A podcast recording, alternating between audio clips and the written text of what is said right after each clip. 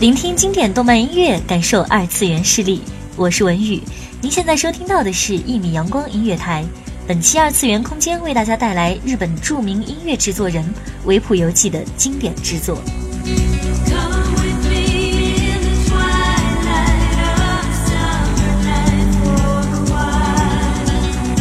但凡熟知日本 A C G 的朋友，应该都知道维普游记的名字。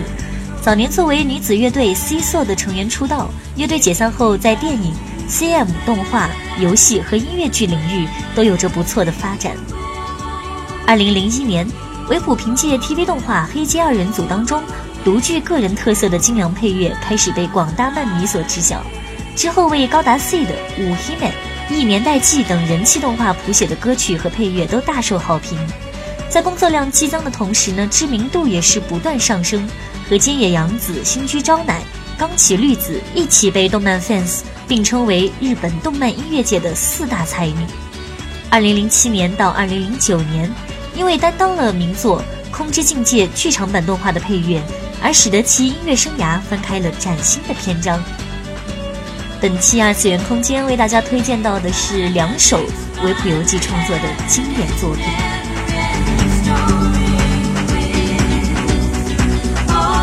一首要推荐的歌曲呢，来自于之前的一部年度大作《魔法少女小圆》。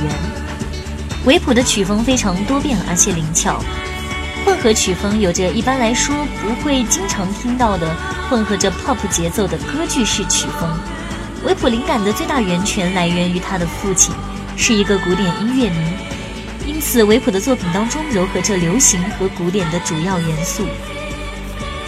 柔和而舒缓的精致钢琴独奏也是他最喜欢的创作方式。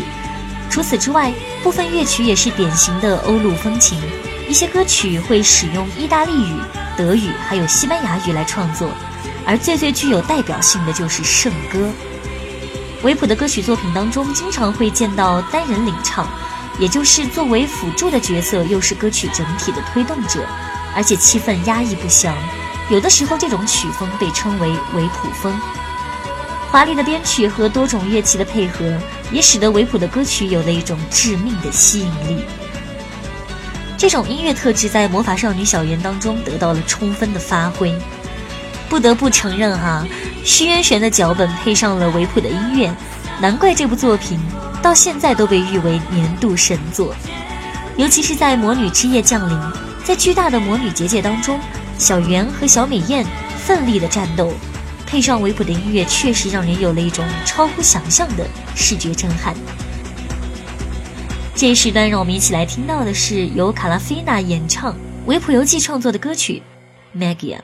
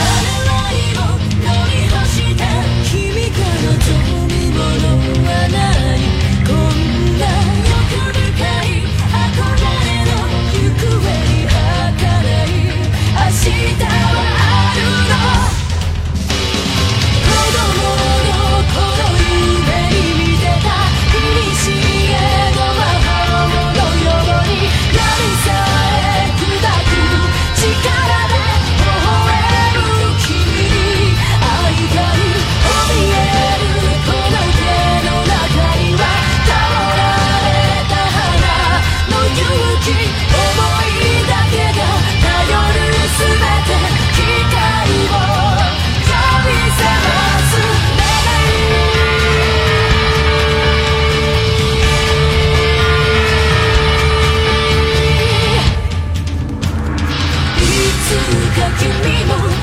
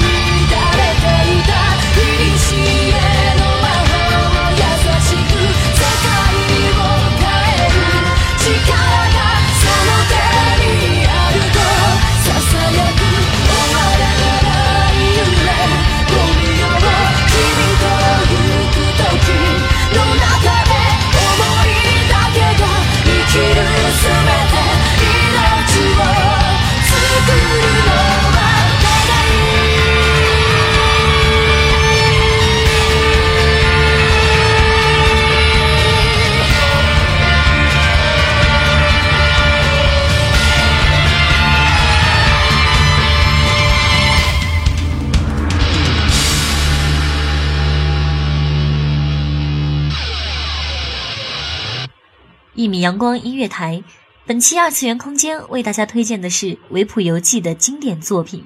我是文宇。刚才听到的是来自于魔法少女小圆的 ED 曲《Magia》。如果你单一的认为维普游记的音乐风格就是如此灰暗，那就大错特错了。对于他来说，2002年到2003年参与到人气 TV 动画《高达 C》的主题曲和插曲的工作，是一次很重要的经历。尤其是全动画最经典的插曲《小之车》，空灵的音乐和悠扬的曲调，使得这部作品在各大的音乐排行榜上面都长期占据着靠前的位置。维普十九岁的时候，曾经亲眼目睹最爱的父亲与病魔搏斗，一天天的憔悴，直到最后永远的离开。或许正是由于这种生离死别的切身之痛。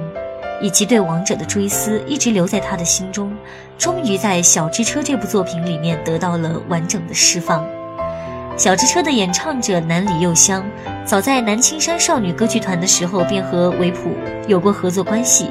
她清冽飘渺的歌声透着淡淡的哀伤，仿若一名少女站在废墟中吟唱着战争的挽歌。在动画第四十话中，完美的烘托出了卡加利失去父亲的沉痛与无奈，使得歌曲也获得了极大的反响。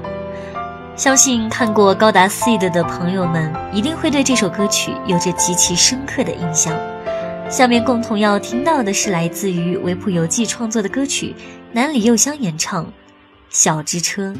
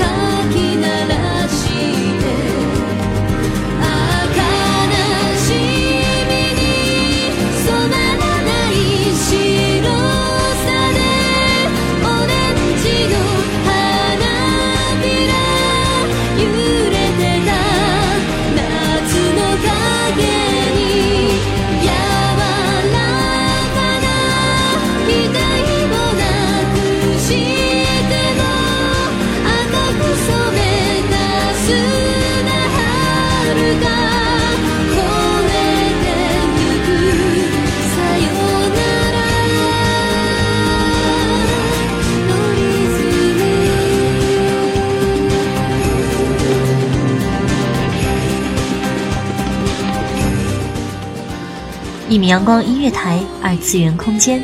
您现在收听到的是来自维普游记的歌曲，由南里佑香演唱的《小之车》。在这首歌曲的曲风上，维普游记使用了吉他和三角铁，演绎的较为平缓的前奏，并以一个进行曲式的曲风所打断，配合人声将歌曲推至高潮。歌曲以车轮比喻 C.E. 纪元历史的流逝，也代表寄托着奥布理念的人奋斗的历程。部分评论认为，歌曲所表达的是卡加利对于父亲的诀别，独自肩负着任重道远的使命而伤感。在第四十话中，歌曲与动画所表达的主题贴合，被相当多数的观众认为近乎完美。侧耳倾听，且歌且行。本期二次元空间到这里结束，伴随着小机车空灵的曲调，我们下期再见。